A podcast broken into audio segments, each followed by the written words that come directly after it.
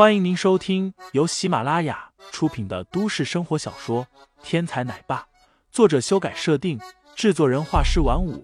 感兴趣的听众老爷们，赏个三连，点亮我的关注，点亮你的夜空。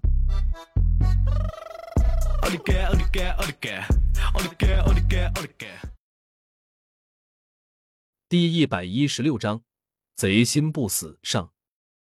不过再震惊又能如何？两个人面对这一切，根本就是无力阻止。既然如此，那我们能不能借用恒安会所来做一件事？林飞继续道：“只要不是违反恒安会所规则的事，韩总全都可以做。”西江月朗声道：“那就简单了，我们韩氏集团刚刚跟胡总的胡天集团达成协议，双方进行业务合作，由胡天集团开辟专场。”上架销售我们韩氏集团的女性用品，我们打算这里组织一个签约仪式，不知道行不行？这个签约仪式是早就商量好要到酒会上举行的，只不过之前一直没有合适的时机来宣布这件事，现在林飞提出来，时机刚刚好。西江月沉吟了一下，点头道：“事情是没问题。”只不过这么晚了，韩总和胡总在这里举办签约仪式，记者可不好找啊。签约仪式除了尊重，另外的一个目的就是宣传。可如果没有记者的话，宣传的效果可就没了。林飞笑道：“这个就不劳费心了，只要你这边同意了，记者好说。”林飞正说着，门口的守卫忽然来报：“李总。”门口出现了大批的记者，说是来参加什么签约仪式，我们怎么处理？西江月姓李，名西江，他哑然一笑，道：“原来林先生早已经算到了一切，老夫佩服。王强，让记者们都进来吧，沈少安排几张桌子，给韩总和胡总签约使用。”事情走到这一步。无论是沈千文、蒋一南，还是恒安会所的代理人西江月，都已经明白，今天的一切其实早就在林飞等人的算计之中。利用酒会对韩氏集团进行打击，根本就是个笑话。人家准备的有钱有武力，无论什么样的计策，在绝对的实力面前都毫无作用。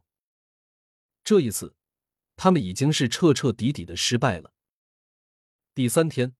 明珠市的报纸上大幅刊登了韩氏集团与胡天集团签约的消息，而韩新雪被终止调查的消息也在同一时间刊登了出来。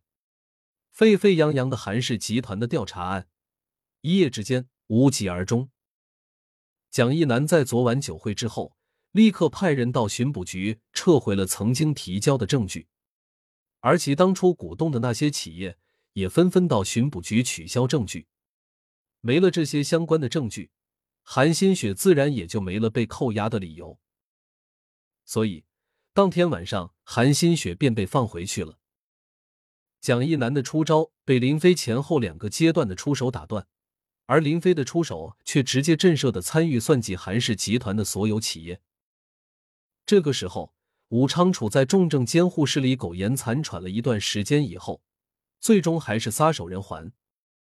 商胖子被打，武昌楚死亡，制造厂被烧，林飞的实力，韩新宇准备的一百多亿资金，这所有的事情综合在一起的时候，形成了一股极为强大的震慑力，令所有参与者胆寒。如果再持续下去，他们会不会是下一个武昌楚？没有人知道答案，也没有人去想知道这个答案。韩氏集团不可动。这已经成为了所有人的共识。而关于韩氏集团所有的负面报道被澄清以后，韩氏集团和胡天集团签约的消息则给人以振奋。而通过各种渠道流出的关于韩氏集团手中尚有一百多个亿的消息，也震撼了所有人。最终的结果是韩氏集团的股票大涨，之后一连出现了几十个涨停，更是打破了炎夏国股市的连续涨停记录。韩氏集团的销量也大幅提升，口碑也在用户当中直线上升。韩氏集团原本的主打都是中档产品，口碑提升以后，韩氏集团一连开发了两个高端的子品牌，无不大获成功。这让韩氏集团的商业信誉更是到达了一个新的顶点。当然，与韩氏集团合作的胡天集团也同样大受好评，其业绩也获得了大幅提升，这让胡天每天都乐得合不拢嘴，心中对林飞更是感激不已。除了韩氏姐妹和林飞，没有人知道，所有的这一切只是因为一个人——林飞。当然，这之后的很多事，林飞也没有预料到。他最初弄这些东西的目的，只是为了给韩萌萌一个完整的家。网上的那些消息，都是林飞安排欧丽的消息小组处理的，目的只是为了挽回韩氏集团的商业信誉而已。听众老爷们，本集已播讲完毕，欢迎订阅专辑，投喂月票支持我，我们下集再见。